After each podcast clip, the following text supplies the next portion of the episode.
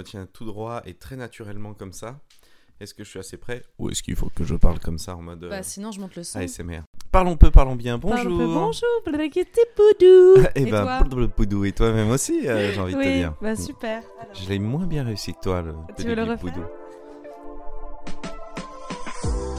Bonjour à toi qui m'écoutes. Je m'appelle Lucille. Et n'y allons pas par quatre chemins, je suis là pour parler de la mort. Ou plus précisément du deuil. Non mais reviens, tu vas voir, c'est sympa. À la mort de mon père en 2018, j'ai eu besoin d'en parler, beaucoup. J'en ai même fait un spectacle. Et je me suis rendu compte que je n'étais pas la seule à vouloir en parler. S'en sont suivies des discussions passionnantes, parfois drôles, touchantes, et l'envie chez moi de partager ça avec d'autres à travers un podcast. Parce qu'il faut qu'on apprenne à vivre avec. Parce qu'on s'en remet. Parce qu'on est plus fort et plus forte que ce grand tabou.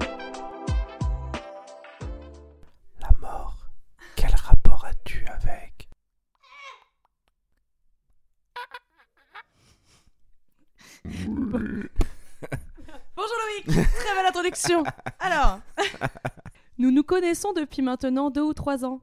Tous les deux comédiens, nous avons vu le seul en scène l'un de l'autre, et depuis, par l'intermédiaire d'une marraine, la bonne fée du nom de Clotilde, puisque je ne sais pas si elle veut qu'on dise son nom, donc elle s'appellera Clotilde.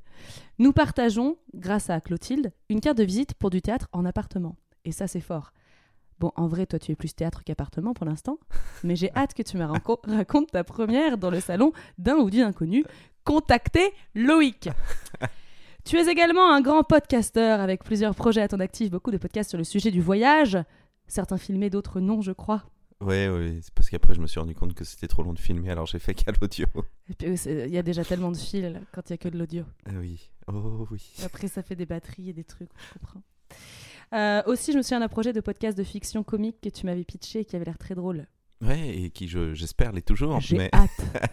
bah, on attend des, des, des développements. Très bien, ce sera drôle. Oui. Tu es également photographe. Et d'ailleurs, c'est là tout le sujet de ton seul en scène. Photographe en liberté, c'est le titre. Photographe en liberté, contactez-le.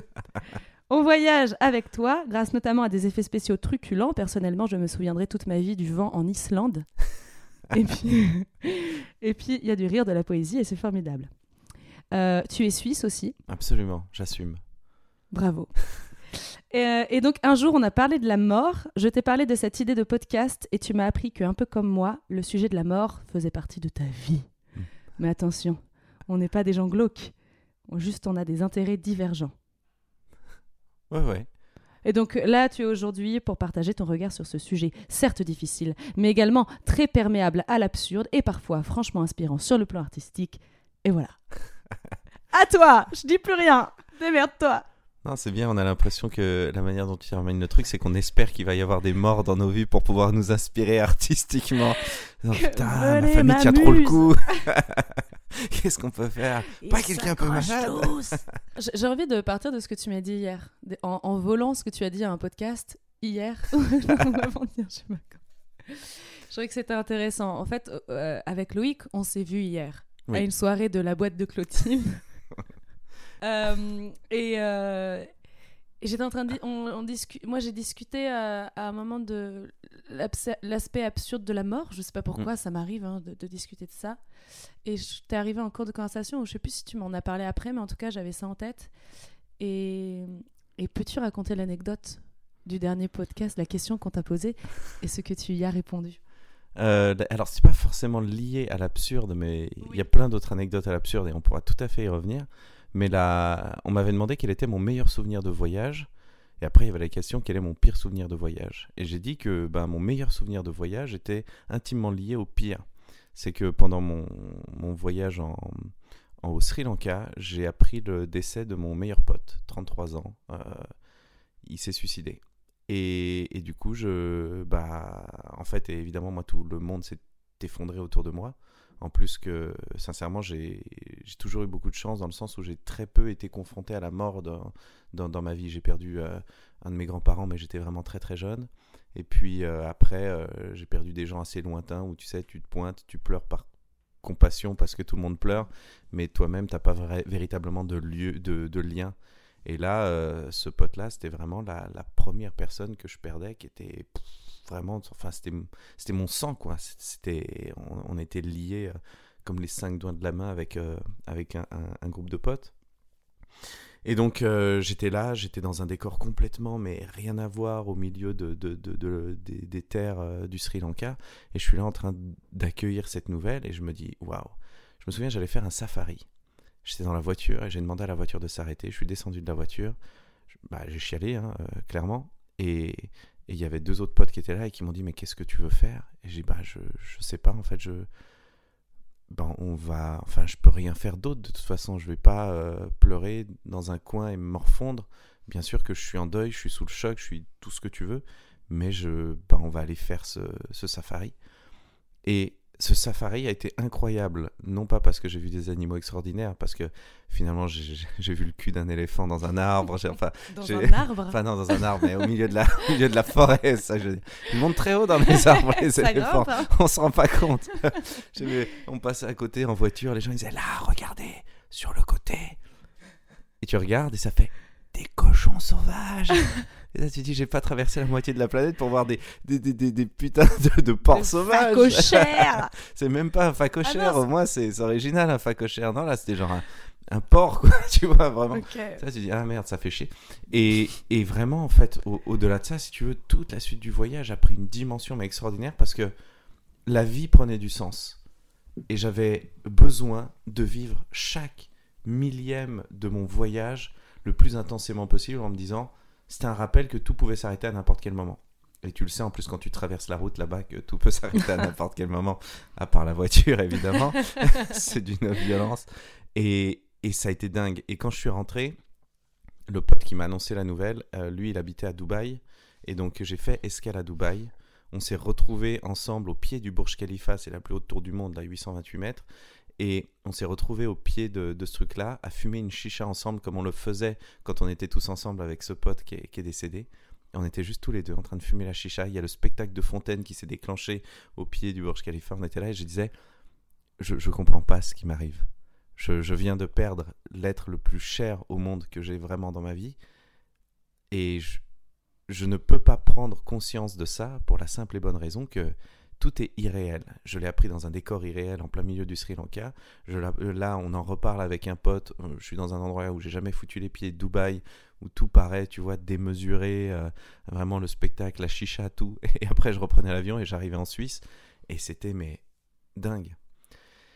Et ça, comme premier contact avec la mort, c'est effectivement d'une violence, mais très vite, je crois que j'ai un truc en moi qui fait que je veux pas, euh, je veux pas me morfondre, je veux pas vivre dans le déni ou dans la souffrance, et donc j'essaye tout de suite de, de dire, ok, là c'est extrêmement douloureux, comment je réagis pour euh, pour tirer le positif de ça. Mm. Évidemment que aujourd'hui ça fait six ans, et je crois qu'il n'y a pas une semaine où j'y pense pas. Hmm. Il y a une. euh, Oui, c'est une discussion qu'on avait eue aussi. euh, mais j'ai un, une bougie qui date de, de son, son enterrement qui est toujours euh, sur le, le coin d'une, de, de mon armoire avec une petite photo euh, de, euh, de nous quand on, était, quand on était plus jeunes et imberbes. Et, euh, et voilà, c'est, mon espèce de petit mausolée aux morts que j'ai, que j'ai là. C'est pas glauque. Donc tu m'as envoyé une photo, j'étais il est très mignon, très mignon. Mais c'est simple en fait, c'est juste une bougie, euh, trois photos et puis, et puis voilà. Mm. Le problème c'est qu'il y a une de mes photos à moi qui est noyée au milieu de ça. Il faut que je pense à la décaler. I'm tout. alive. Je- Non mais c'est pour faire le lien entre les vivants et les morts, on va dire ça comme ça. Ah non mais c'est ton petit hôtel personnel. tu fais ce que tu c'est les règles que tu veux. Après je mets la photo des gens que je souhaite qui, qui meurent bien. Mais euh, voilà, donc meilleur souvenir et pire souvenir à la fois euh, de, ce, de, de ce voyage et de cet événement qui m'a bah, traumatisé à vie parce que même... Enfin, Et T'as pas dit son prénom Non, Christophe. Christophe. Christophe. Et euh, ouais, bah il, enfin, il, il partira jamais. Enfin, il me quittera jamais dans le sens où aujourd'hui, je sais qu'il fait que mes morts font partie de moi autant que ma grand-mère. Ah tiens, tu parlais de l'absurde tout à l'heure. Euh, J'allais juste te couper, on va parler Ouais. de... Je trouve ça intéressant, euh, la, la force du, du symbole chez toi, parce que euh, direct, tu dis, vous étiez à Dubaï, vous avez fait ce que vous faisiez euh, quand vous étiez avec lui, et je pense que... Et après, bah, d'avoir cet hôtel et tout. Et, et je, je pense que c'est des, trucs auxquels on pense pas, ou parfois on, qu'on s'autorise pas, parce qu'on se dit, ah, c'est chelou ou quoi. Et je pense que ça fait énormément de bien de, de faire des, des petits rappels comme ça. euh, de la- C'est pas tant parce que souvent j'ai l'impression qu'on relie la, tu vois, la, la mort et le, et le souvenir au passé. Mm. et du fait qu'on va pas forcément de l'avant parce qu'on a vécu un deuil et qu'on vit dans le passé. Mm. Mais non, je crois que de toute façon, on, enfin, on traîne un bagage avec nous qui est de tout ce qu'on a vécu et qu'on le veuille ou non. Donc le but, c'est plutôt de, de le rendre le plus léger qui soit et de l'accepter, de dispatcher correctement tous ces fardeaux qu'on a sur nous, plutôt que, que de faire semblant de ne pas les avoir alors qu'on sait qu'on les a sur le dos. Bah quoi. oui, et puis c'est trop triste de se priver de ces gens-là, en fait. Ouais. Bah, après, chacun vit le, le deuil à sa manière et à son rythme, surtout. J'ai l'impression que c'est ça. euh, moi, je sais que j'ai envie de garder les, les bons souvenirs. Et il y a des choses où, avec le temps, déjà, quand il y a des gens que tu vois pas depuis longtemps et qui sont encore en vie, tu as l'impression de perdre leur voix, leur visage. Et tu vois, c'est des choses que t'aimes et que tu as envie de garder. Euh, moi, aujourd'hui, ce, ce pote, j'entends encore ce, tu vois, son rire de temps en temps dans, dans, dans la tête, ou je vois son sourire, ou je garde une image très nette de ça, même si c'est un peu genre. euh, J'aurais besoin de lunettes parce qu'elle est un peu floue cette image, mais, Mm. mais à la fois elle est, elle est très marquée. Et, et je trouve que si c'est plombant, je comprends que tu aies besoin de t'en couper. Mais quand c'est un moteur, quand ça devient quelque chose qui te dynamise, quelque chose Mm. qui te donne de la force, quelque chose qui va, euh, ouais, qui, qui va être une sorte de, de puissance pour t'aider à avancer dans la vie, moi j'ai vraiment l'impression d'avoir eu aujourd'hui une. Alors c'est peut-être la symbolique que j'ai, mais d'une une armée un peu de tous mes conseillers qui sont euh, tous les gens décédés, tu vois, dans mon entourage, qui sont là et qui sont bienveillants et qui m'aident à- à avancer. C'est très mignon l'armée de conseillers. j'imagine. Des gens en costume, l'air austère, mais en fait ils sont sympas. Non, non, tu devrais pas faire ça. Ah, moi, genre d'ici quand même. Tu vois, genre euh, Inside Out, euh, genre euh, Ah c'est le, le vice-versa de Disney où t'as les gens dans la tête. Voilà. Moi, c'est ça, mais avec, euh, Avec avec mes morts. Très bien. Il est sane, very, euh, very sans d'esprit. Non, mais c'est important d'en faire des choses positives. Bah oui, oui, je suis d'accord. Et c'est et vrai que moi, c'est ce que je trouve merveilleux. Et on verra euh, où je vais avec le podcast. Mais à- quel point l'identité de chacun fait que, la mort est un truc extrêmement banal, mais la manière de raconter l'histoire, les, points d'importance vont jamais être les mêmes selon les gens parce que c'est. euh, parce qu'on fait ce qu'on peut, ce qu'on veut, euh, et, et il sort pas les mêmes, les mêmes besoins, les mêmes choses, quoi. Mais puis, il faut, il faut péter ce tabou qu'on a en Europe, particulièrement autour de, justement, de, de, de la mort, de ce côté euh, plombant, de ce côté amputation, tu vois, comme tous les Mm. titres qu'on donnait au début du, du podcast qui sont liés à la dépression. Non, et, et c'est sur les îles Malawi ou quelque chose du genre. euh, je sais plus si c'est en, en- en Malaisie ou en Indonésie. C'est une île où tous les ans, à une date précise, les corps en fait sont momifiés et ils les ressortent, ils les habillent, genre ils mettent une casquette, euh, une clope allumée dans la bouche, des lunettes de soleil, des trucs comme ça, et ils font un énorme défilé dans le village. Et tu, tu peux vraiment trouver des images de ça sur internet et c'est fascinant parce que tu te dis waouh, nous sortir le, le- le corps de mamie, tu vois, du cercueil pour aller se promener dans les Ah. rues avec, la prendre sur les épaules en lui mettant une vieille casquette, un truc comme ça. Tu te dis c'est impensable. Ce serait même, en fait, ce serait irrévérencieux par rapport à. Oui, c'est sacrilège. Ouais.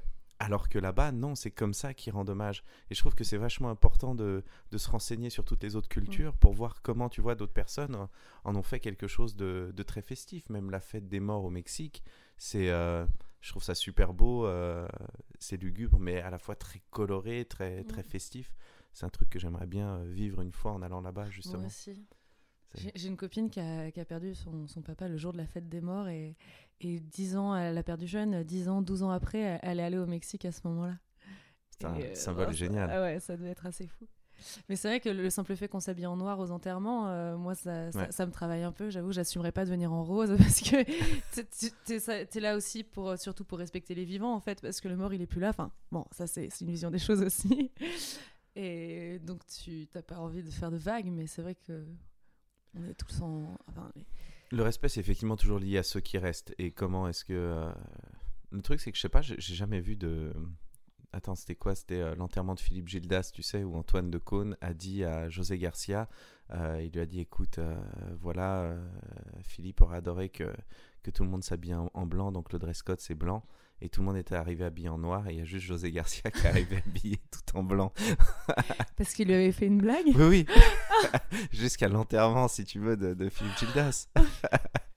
et, et en fait, je trouve ça extraordinaire, au-delà du fait que ils ont réussi à rester cons, les deux, tu Mm. vois, à rester cons, comme dans l'émission Nulle part ailleurs à l'époque, comme dans tout ça.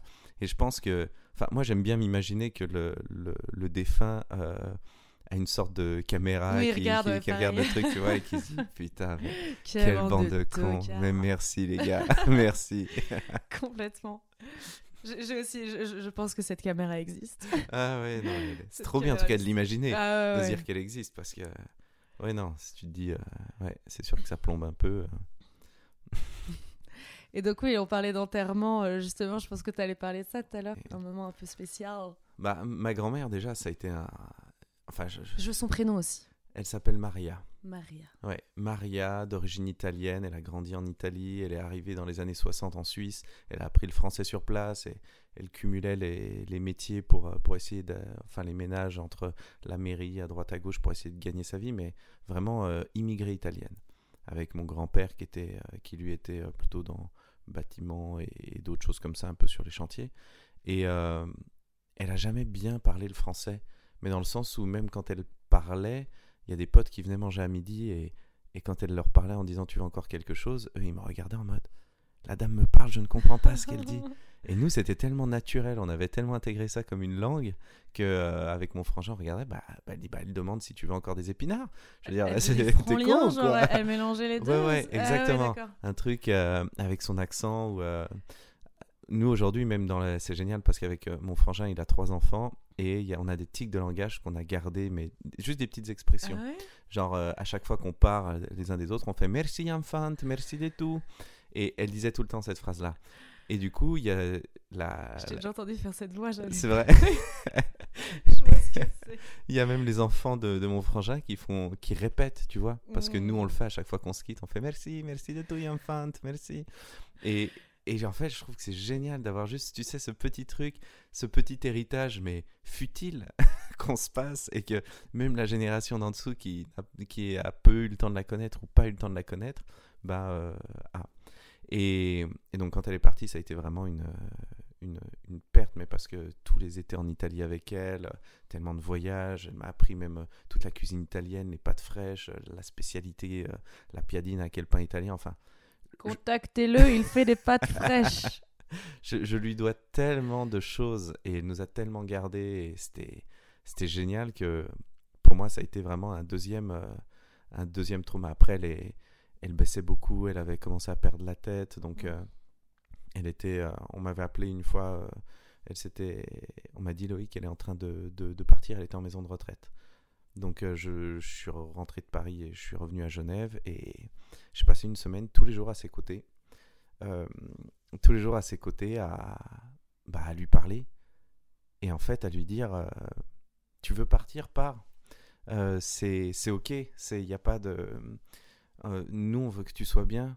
On veut et à ressasser plein de souvenirs des lui faire écouter des musiques qu'elle aimait bien des musiques d'après-guerre ou des, des trucs comme ça et et elle était dans son lit, elle avait cette respiration profonde où tu sais juste tu, tu vois que la personne elle est pas là, mais à la fois de temps en temps je lui tenais la main, il y Ouais, avait y juste des petites pressions bouge. dans la main ou des trucs comme ça. Et, et tous les jours je venais, tous les jours je venais, et un jour bah il- pendant une semaine il a fallu que que je j'allais dire bah elle partait pas donc moi à un moment il faut que je euh. retourne bosser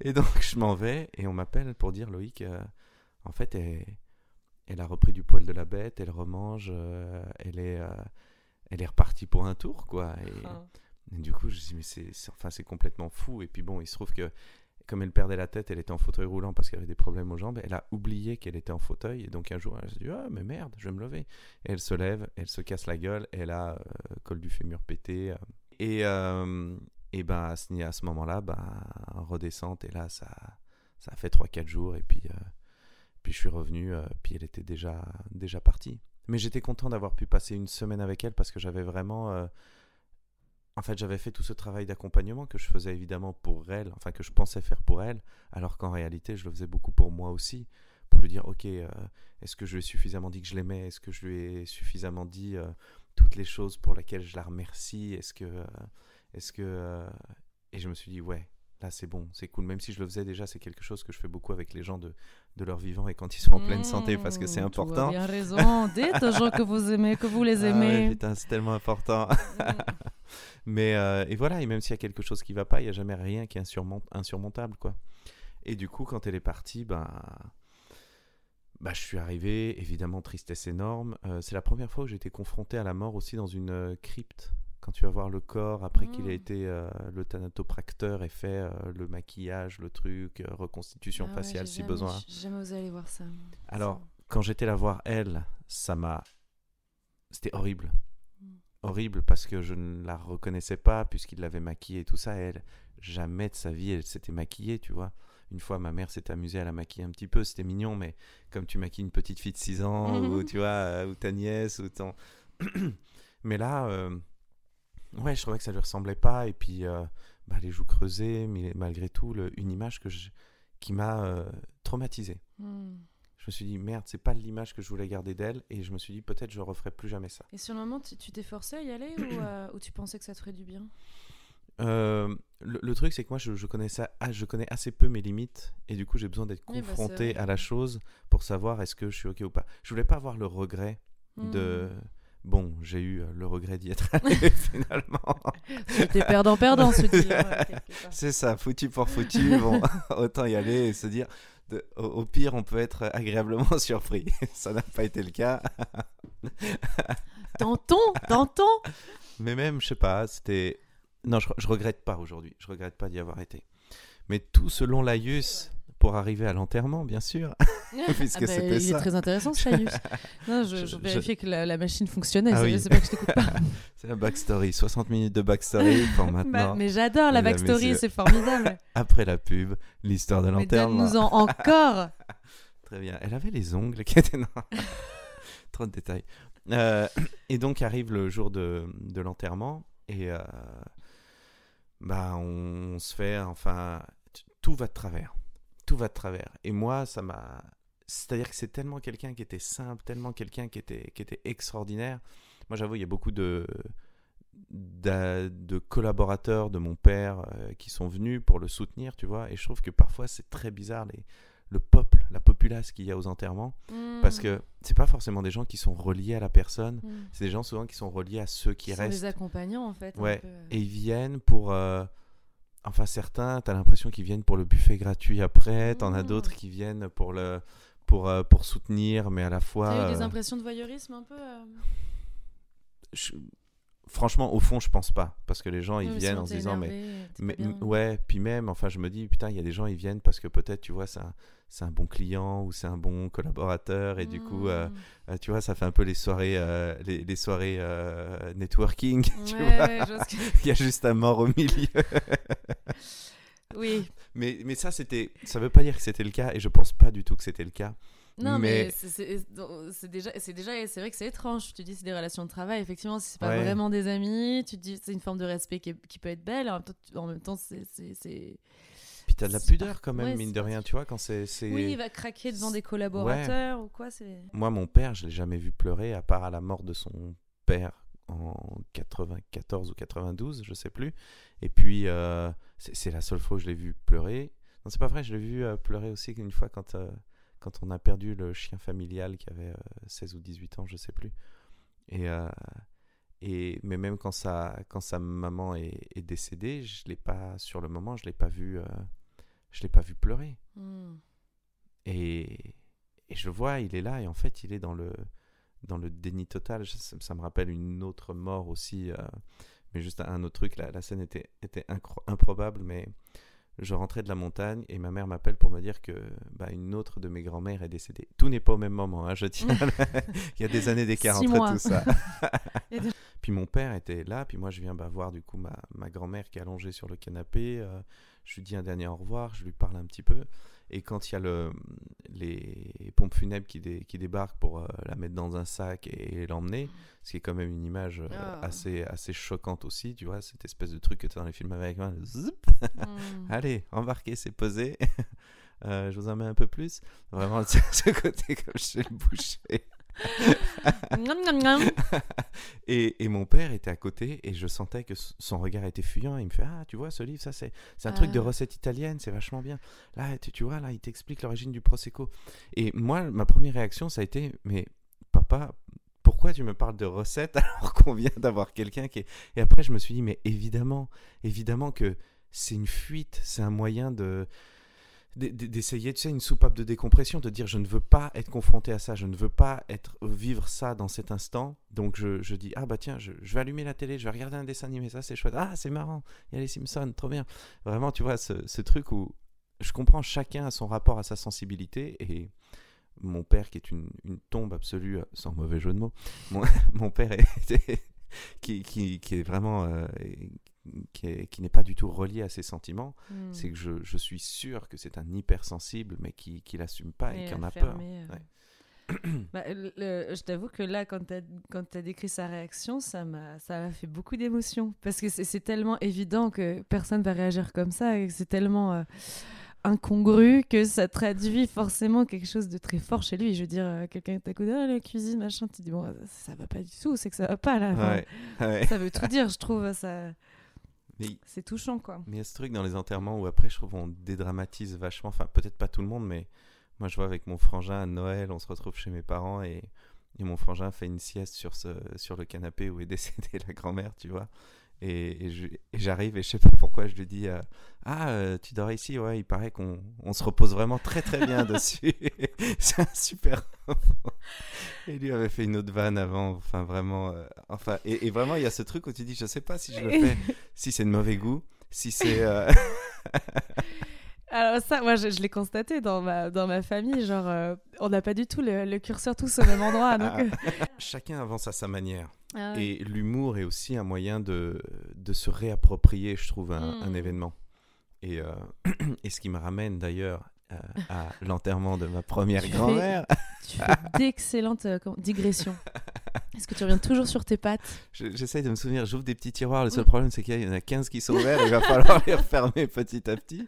Euh, mais oui, donc euh, on est à l'enterrement, il y a euh, tous ces gens qui sont là, et vraiment moi j'avais choisi une musique qui était tirée du film euh, les, les, ailes de pas les ailes de l'enfer ça n'a rien à voir euh, merde c'est quoi? C'est un film sur un, un, documentaire sur les flammes en rose de Disney et la musique elle est absolument magnifique et ça s'appelle Transformation la musique et si vous avez l'occasion de l'écouter c'est euh, je, merde, je sais plus qui est, quel est le groupe qui fait ça, mais c'est, t'as vraiment l'impression d'avoir un phénix qui renaît de ses cendres quand tu entends ça. Ah. Et je trouvais la symbolique magnifique.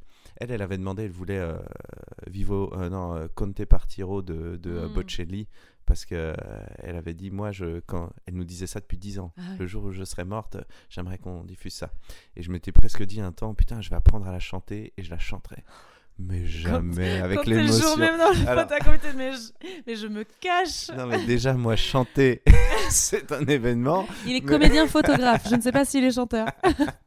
je chantais un peu à l'époque mais vraiment non en fait puis plus l'émotion la voix serrée, la gorge nouée, impossible mais du coup on l'a diffusé et cette chanson-là, euh, Transformation et tout ça, j'avais fait tous les réglages et les mecs de la salle débarquent et euh, ils touchent tous les boutons pour soi-disant faire des choses et ils dérèglent le son. Donc le son est saturé, ils appuient sur un bouton, ça descend un écran, ça allume un vidéoprojecteur avec un match de foot qui est diffusé dessus alors que le cercueil est devant, les gens sont assis dans la salle en train de se regarder, mais c'est quoi le délire là? Ils remontent, puis tu sais, c'est l'écran qui met genre 1 minute 30 à descendre, il fait genre...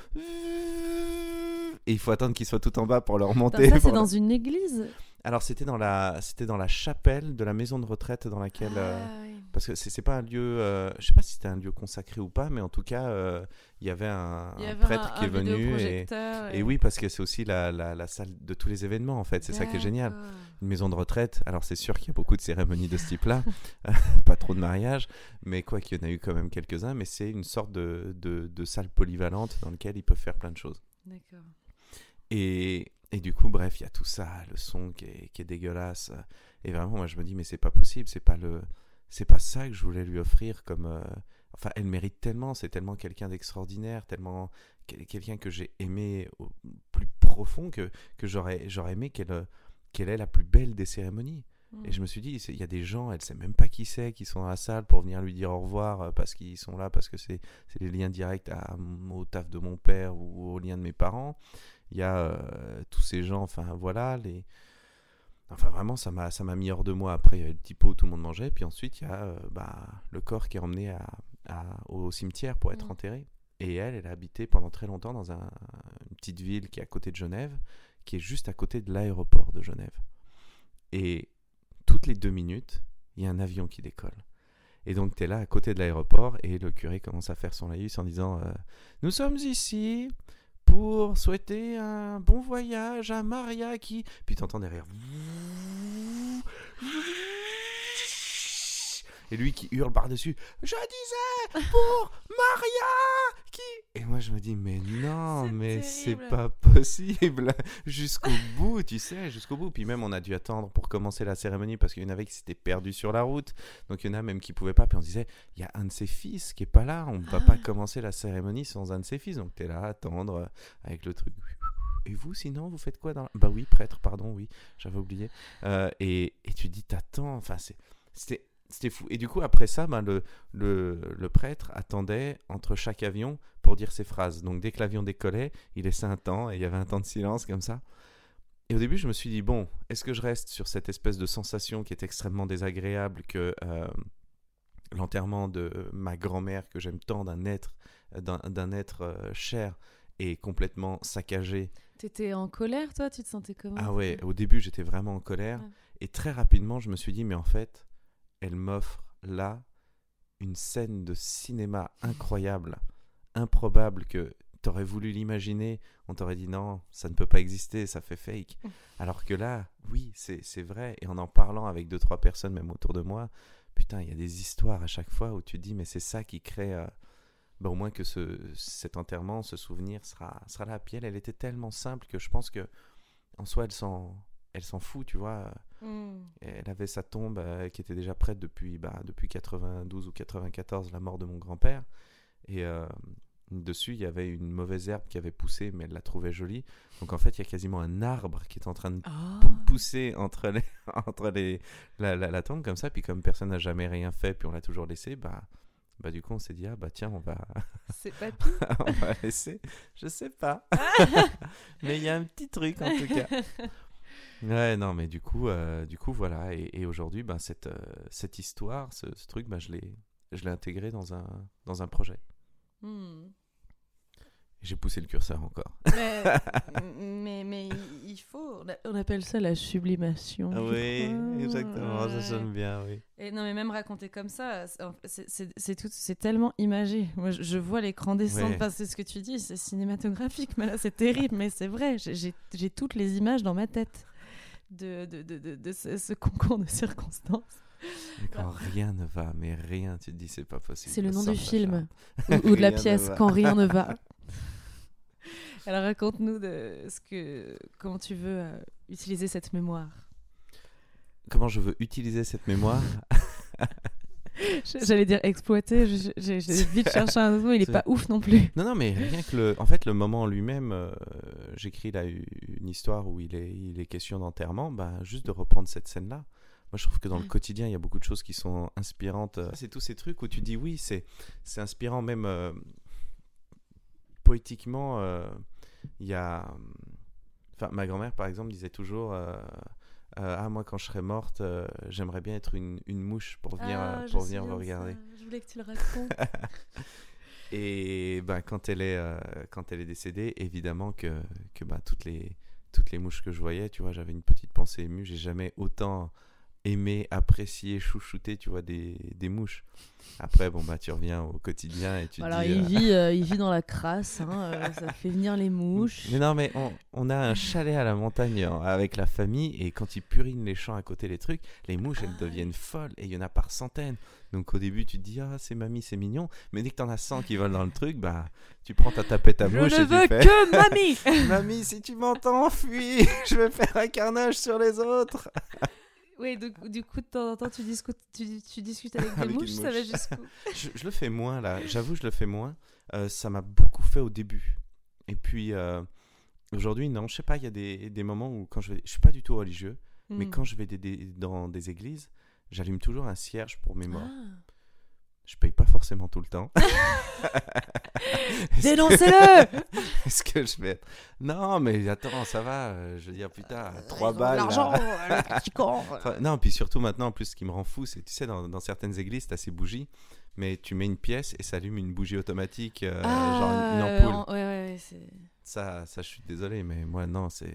Moi, je veux la, la vraie flamme. Mm. Mais ouais, j'aime bien, j'aime bien faire ça, des moments où retourner. Je, je me fais des, j'adore me faire des pèlerinages Ah, raconte. sur des lieux, euh, des lieux emblématiques ou là euh, justement le, le pote euh, Christophe, quand il est décédé, il avait un, un bateau avec bah, qu'il avait acheté avec un, un autre ami.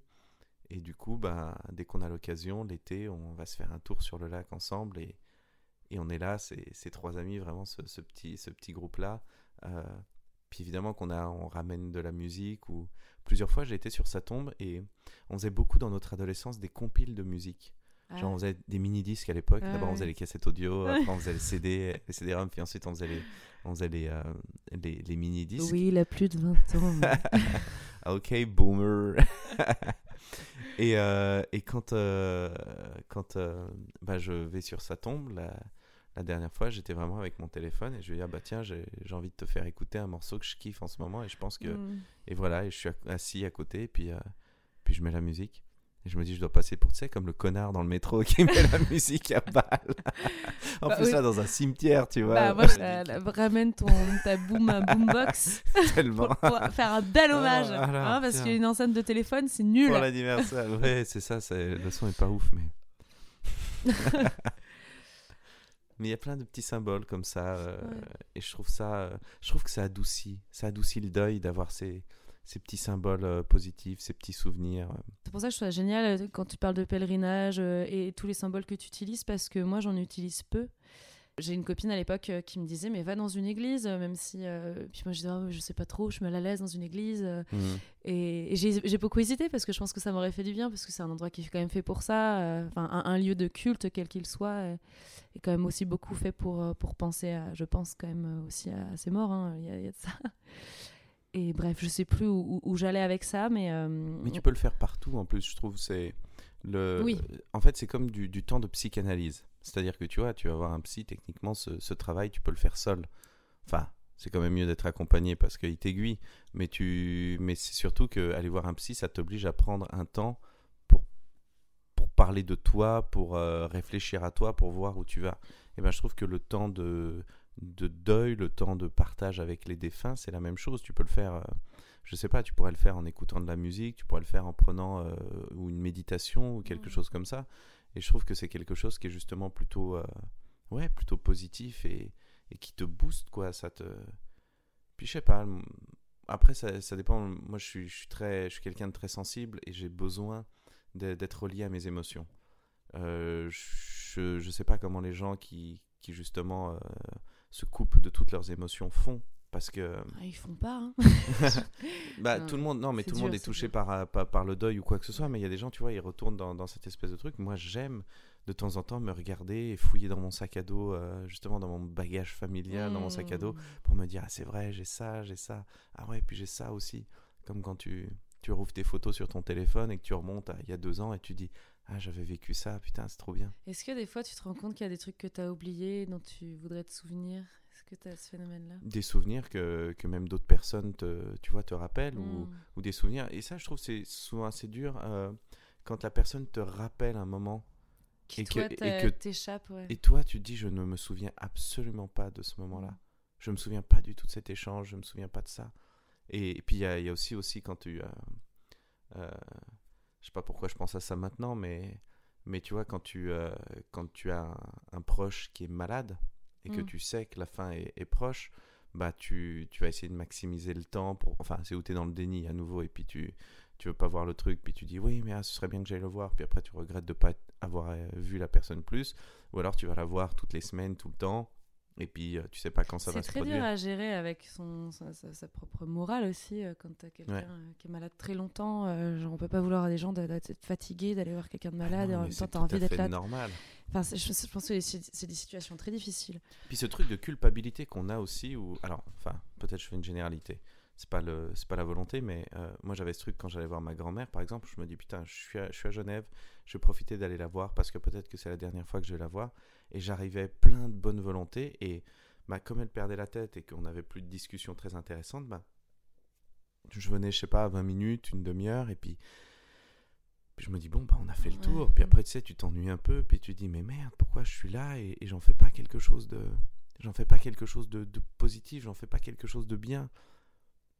Et je me disais, mais je sais pas profiter alors, c'est quoi le délire là? Je vais partir et je me suis dit juste, ah, ah putain, euh, j'aurais bien été me baigner ou ah, tu vois, t'es pas du tout dans l'instant présent, t'es dans cette espèce de truc de dire, oh, je m'emmerde, oh là là, et tu culpabilises de t'emmerder parce que t'es venu voir ton, ta, ta, ta grand-mère ou je ne sais qui. Euh, moi, j'ai une histoire similaire et c'est fou parce que sur le moment, je me suis sentie coupable. Avec le recul, j'arrive à ne pas m'en vouloir. Alors que moi, je, suis madame culpabilisation.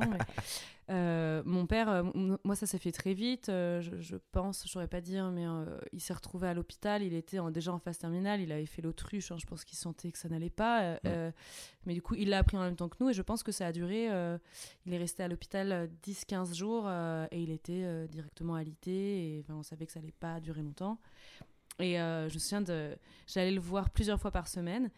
Et un soir, j'allais le voir, il y avait un film euh, avec euh, Tom Hanks, avec des, pirates somaliens qui envahissent un, navire américain. Et enfin, voilà, l'histoire est, très prenante et touchante parce que tout le monde est humanisé. Enfin, c'est un, film que j'aimais beaucoup. Et je l'ai regardé, on a regardé à la télé, il y avait mon père à côté. Et et, je voyais qu'il allait, il allait pas bien, je, sentais qu'il respirait, enfin, c'était un cancer du poumon, qu'il respirait hyper mal, qu'il n'arrivait pas à suivre. Et moi, j'étais, et moi, j'étais à fond dans mon, dans mon film, et je lui ai demandé une ou deux fois ça va? Il me disait, ouais, il pouvait rien dire d'autre, ça allait pas, on le savait tous les deux. Et évidemment, j'étais, bon, euh, le film est trop bien quand même, et j'étais bloquée sur mon film. C'est la dernière soirée que j'ai passée avec lui, c'est je voulais regarder mon putain de film.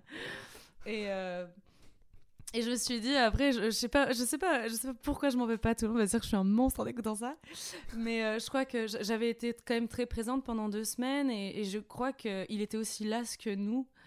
Euh, je crois que ce soir-là, j'ai senti une énorme lassitude et j'ai pas réussi à la cacher. Mmh. Et, euh, et il a choisi, parce que je pense qu'il a plus ou moins choisi de, de, mourir le lendemain. Parce qu'ils font ça dans les hôpitaux quand tu as quelqu'un qui est vraiment en fin de vie, qu'on peut pas sauver, qu'on maintient en vie.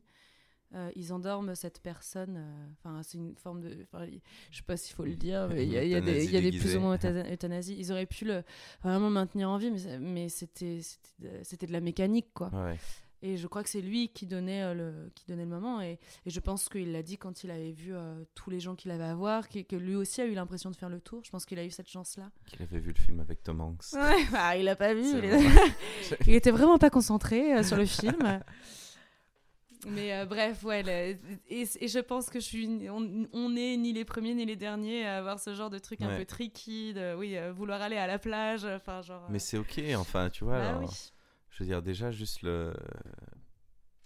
Ouais, enfin, je sais pas, tu. Bah, c'est tous les petits moments, en fait, c'est le cumul des petits moments. Puis après, tu as, le droit de, de parfois pas avoir envie ou de pas être bien. Euh. Enfin, je trouve qu'on a tellement de raisons de se culpabiliser pour tout et n'importe quoi. Hein, tu le dis euh, toi-même puisque tu dis être la reine de, la, la, culpabilisation, euh, que bah voilà, peu importe en fait, je crois que c'est plutôt même aussi la multiplicité de tous ces petits moments qui font la, qui en font la richesse que réellement quelqu'un qui va venir une fois par mm. mois, euh, soi-disant pour faire un, un, truc qualitatif, tu sais que suivant l'état de la personne aussi, tu sais que tu pourras pas avoir un, un lien profond ou quelque chose, c'est, fini. Il faut déjà faire, tu fais le, surtout quand la personne a une certaine maladie, ou je parle Alzheimer, tu vois là, hmm. tu fais le deuil de la personnalité de la, de, de, la personne très rapidement parce que, parce que tu n'as plus les mêmes discussions, tu n'as pas les mêmes échanges. C'est, enfin, ouais, c'est. Oui, bah ça aussi, c'est un cas que effectivement j'ai pas connu, mais ça va faire tellement mal au cœur. Tu vas avoir hmm. quelqu'un que tu connais plus, qui te connaît plus, tu as envie d'être là, mais en même temps tu dois te demander pourquoi parce que parce qu'on te reconnaît pas. Ouais, bah. Hmm. Moi, j'ai jamais su si ma grand-mère se souvenait de moi, tu vois, les derniers temps ou, pas. Hmm. Euh, mais à la fois, c'était pas grave. Je voulais juste que. Parce que c'était longtemps avant, euh, avant son, décès que. qu'elle était un peu. Euh, et ouais, elle a, elle a perdu la tête pendant plus. Ça a pris plusieurs années, tu vois, où ah elle perdait la tête de plus en plus. Alors au début, c'était marrant parce qu'on allait la voir chez elle, à, Mérin, dans, dans, cette ville, justement. Et euh, mon frangin lui avait ramené genre un kilo de un kilo d'orange comme ça. Puis on va, on mange chez, elle. Puis avant de partir, elle fait euh, Attendez, euh, prenez des oranges là. Moi, je, je sais pas pourquoi j'en ai acheté autant. et mon frangin me regarde en mode Ok. c'est mignon. tu vois, mais alors ça, c'est des trucs mignons. Après, quand elle laisse allumer les plaques ou elle cachait de, de l'argent dans des casseroles, ou potentiellement elle allait après faire sa cuisine dans les casseroles et Et enfin, dans les. Tu sais, t'as ces casseroles italiennes où t'as les- l'espèce d'égouttoir qui est intégré à l'intérieur de la casserole. Mmh, C'est les, euh, les casseroles pour faire les pâtes à la base. Et elle, avait ça, et dans, ben, sous l'espèce d'égouttoir, ben, elle avait foutu une enveloppe avec euh, du cash dedans, tu vois. Ouais. Mais le truc, c'est que si tu mets de l'eau et que tu veux te faire cuire des pâtes là-dedans, tu vas pas forcément soulever l'égouttoir. Après, elle mettait la vaisselle sale dans des tiroirs, dans des trucs, tu vois. Et c'est là où tu dis, Mm. bon, là, il y a du danger. Et c'est là où on l'a mise en, en maison de retraite. Mais il y a des, des choses où elle est. euh, Ouais, elle perd un peu. euh, Bah, t'arrives et, et elle met du temps. Tu vois, tu sens qu'elle te regarde, elle fait Mmh. Je connais Elle ce visage, j'aime bien ce visage, Mmh. mais je sais plus qui c'est. Oh. Et, et c'est difficile, je crois que c'est le premier deuil à faire, tu vois, de se dire, ok, je suis peut-être... En fait, moi, je voulais- tout ce que je voulais, c'était qu'elle garde une, une vision que mon, mon visage lui, lui rappelle quelque chose de positif. Mmh. Même si elle se souvient pas que je suis, tu vois, de temps en temps, elle, elle t'appelle papa, de temps en temps, elle, enfin, il y a, toutes les, dérives possibles et inimaginables, quoi. Mais, euh, mais ouais, c'est ça. Puis après, ben, ben, quand ils sont partis, ben, tu te dis, ok, maintenant, je fais le, lien dans ma tête. euh. Il y a un truc qui me revient, c'est qu'à chaque fois, elle a vécu la guerre. Euh, et elle, nous racontait deux événements très marquants, dont un trois, enfin trois événements très marquants. Un chien qui avait traversé la moitié de la ville pour revenir alors qu'ils avaient dû partir se planquer. Et le chien avait fait, je crois, 8 ou 10 kilomètres euh, et il avait réussi à les retrouver, genre un truc improbable. Mais un truc où elle, elle parlait à chaque fois les, des spiffers. Les spiffers qui faisaient ratatatatata comme ça. Et pour moi, les spiffers, bon bah oui, visiblement, c'est des avions qui tiraient pendant la Seconde Guerre mondiale, quand, euh, quand elle était euh, planquée dans les montagnes, tout ça. Et quand j'ai vu le film de Christopher Nolan, Dunkerque, j'ai vu pour la première fois les spiffers, qui sont en fait les Spitfire, qui sont effectivement des avions. Et quand j'ai vu le film, t'as ces avions qui passent au-dessus de la plage. Et t'as un espèce de silence, t'as un vrombissement qui fait genre... Et ils arrivent et ta ta ta ta ta, ils passent par-dessus, et tu tout ce qui bouge. Et je me suis mis à chialer Ah. pendant le film, parce que je me suis dit, c'est la première fois que je... Je riais à chaque fois qu'elle me racontait, oui, les spiffers, mamie, bien sûr, ratata, les spiffers, bien sûr. Et on en riait avec mon frangin, avec les cousins, tu vois. Et là, je me suis rendu compte de ce que c'était. Cette espèce de vrombissement, de truc de dès que tu l'entends Mhm. arriver au loin, tu sais que tu dois aller te planquer quelque part. Et ça m'a fait une tension. Je me dis, oh, je suis désolé de ne pas avoir compris avant, mais là, le, le traumatisme que c'était pour toi et d'en rire et de mini, d'avoir minimisé ça à chaque fois. Bah, C'est peut-être aussi un merveilleux privilège qu'elle vous a donné de vous dire les choses sans vous les dire et, et de Ouais. elle a tr- euh, transmettre le message sans, sans vous passer l'horreur. Enfin, c'est. Oui, mais c'est toujours, tu sais, quand t'as le déclic qui vient euh, ouais, beaucoup trop tard. tu sais, genre, six ans plus tard. Ah, C'était ça qu'elle voulait dire. ouais, ouais, j'imagine l'émotion, évidemment. Ah oui, t'es- Spiffer. Les spiffers. Putain, bah oui. Mais j'aimerais bien, moi, m'inspirer plus et vraiment m'intéresser plus justement à, toutes les, aux- tous les, à tous les rapports à la mort dans dans d'autres pays, ailleurs, et en tout cas enrichir ce, cette espèce d'encyclopédie intérieure, tu vois, de, de se dire, euh, même euh, mon, mon père, j'essayais de lui dire, tu sais, euh, mamie, bah là, enfin ta maman, elle va bientôt partir, donc je sais que c'est pas, ça fait pas partie de toi, mais est-ce que tu lui parles un peu? Est-ce que tu vas la voir? Est-ce que tu lui dis des choses? Juste essaye de faire un maximum ça aussi avant de pour pas avoir le regret de pas avoir lui de parce que enfin à nouveau quoi tu vois t'as as, l'impression que quand t'as la chance de pouvoir accompagner quelqu'un aussi parce que je pense vraiment que c'est une chance il y a rien de pire qu'un qu'un qu'un qu'un départ une mort brutale Hmm. une mort brutale euh, t'as t'as vraiment juste ce truc où tu te réveilles un matin et on te dit t'as plus de bras nouvelle règle là tu fais ah euh, j'étais pas prêt à ça alors que Mhm. si on te dit bon bah voilà là c'est gangréné machin truc on va devoir couper vous pouvez commencer tu peux Ouais, te c'est le préparer, temps pour préparer prendre soin de psychologiquement soi et soin de l'autre. Ouais. Ouais. et quand on a le temps de, de pouvoir faire ce chemin avec quelqu'un je pense que enfin moi je m'étais mis la mission tout seul hein, personne me l'a demandé Pareil, mais ouais. euh, de, de dire à mon entourage, les gars, euh, allez-y. euh, Enfin, c'est maintenant, donc prenez ce temps. même si vous avez l'impression d'avoir l'air con quand vous parlez à quelqu'un qui est en train de respirer profondément dans un lit et, Hmm. et tu sais, t'as l'impression comme quand tu parles à une plante, tu vois.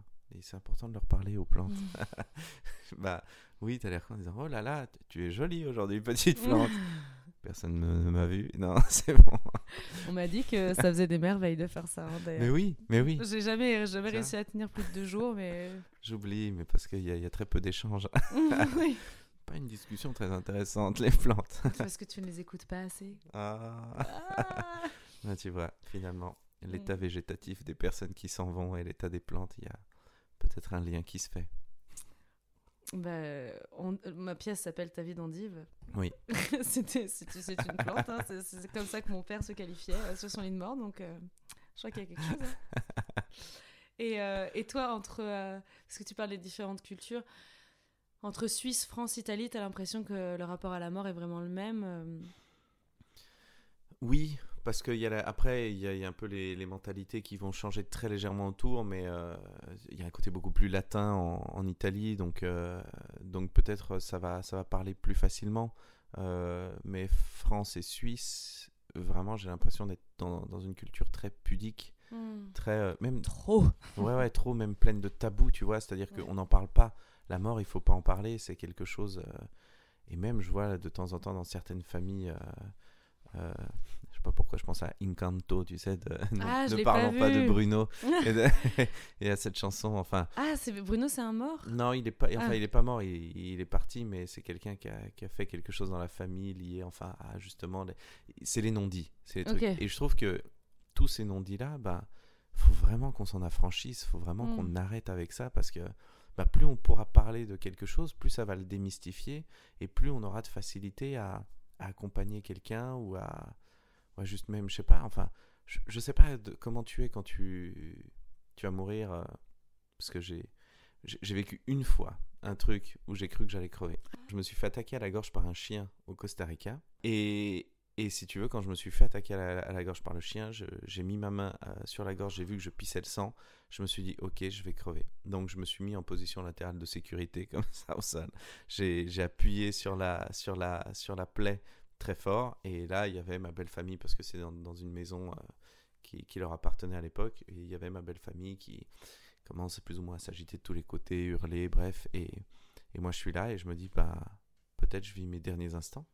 C'est-à-dire que je suis là, allongé, et la sensation de ce, ce carrelage sur ma tête, euh, le sang sur ma main, les gens qui courent en criant partout, C'est la dernière image que j'ai. Et surtout, le pire là-dedans, c'est que j'ai pas eu. On dit quand tu vas mourir, tu sais, tu vois toute ta vie défiler. Bah moi, à ce moment-là, j'ai eu toute la- tout ce que j'avais pas encore eu le temps de faire dans ma vie défiler. J'ai dit, je vais mourir, et en plus, je vais mourir frustré. c'est vraiment dégueulasse. Il lui reste un sentiment la frustration. Et du coup, à partir de là, tu vois, c'est là aussi où tu dis, non, ok, je crois que ma vie, je vais essayer de la kiffer. Je vais me faire vivre les moments le plus possible pour me dire, voilà, j'aime me dire à un moment, euh, ça fait peut-être bizarre de se poser cette question, mais de se dire, en tout cas, fréquemment, je me dis, si je devais mourir demain, là, Hmm. c'est quoi l'état des lieux? Qu'est-ce que, est-ce que je suis content de ce que j'ai vécu? Est-ce que, et là, aujourd'hui, je sais que je pourrais partir demain, j'ai pas de frustration.